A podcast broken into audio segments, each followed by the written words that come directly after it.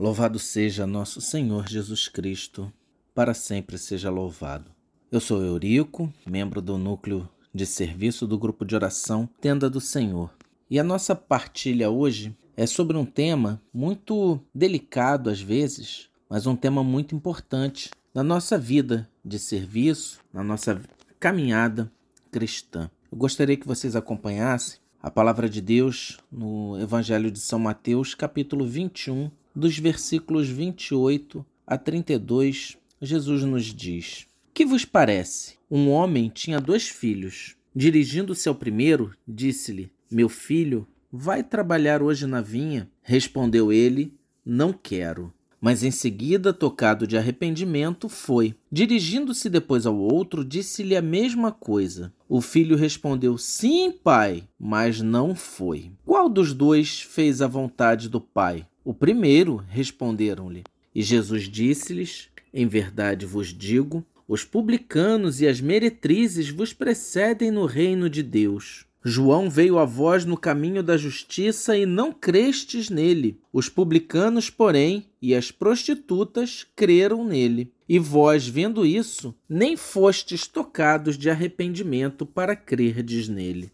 Jesus nos chama à fidelidade e à obediência ao seu chamado, a fidelidade e a obediência na nossa caminhada cristã. E não adianta apenas dizermos com a nossa voz, com a nossa boca, às vezes até com atos exteriores que estamos fazendo a vontade de Deus, de que estamos cumprindo com o seu chamado na nossa vida. Muitas vezes somos tentados a pensar e até expressar isso pois dizemos que nós participamos, que nós vamos à igreja, que participamos da pastoral A, do movimento tal, até servimos nas equipes de serviço, mas quantas vezes nós fazemos tantas coisas exteriores, mas no nosso coração, de verdade, nós não estamos fazendo a vontade de Deus. Nós às vezes até fazemos essas coisas externamente, mais para aparecer, talvez, mais para cumprir uma carência, um vazio no nosso ser, no nosso tempo,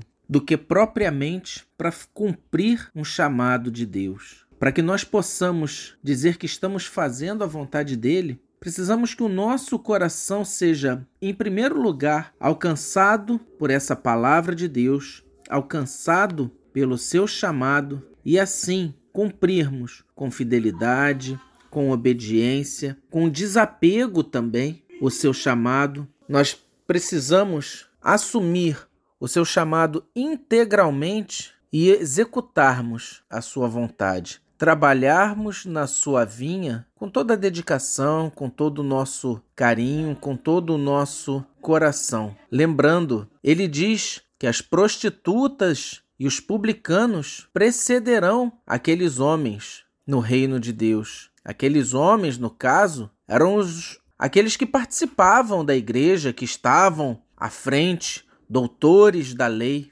Como é que a gente se enquadra nesse momento? Nós estamos sendo os doutores da lei, vigiando a conduta dos outros, mas sem olhar, na verdade, como anda a nossa obediência e fidelidade? Ou estamos procurando nos arrepender sinceramente das nossas falhas, dos nossos pecados, de tudo aquilo em que nós ofendemos e machucamos a Deus e aos irmãos e fazendo a sua vontade, procurando fazer a sua vontade de verdade? Como está a nossa vida de obediência e fidelidade a Deus? Deus os abençoe.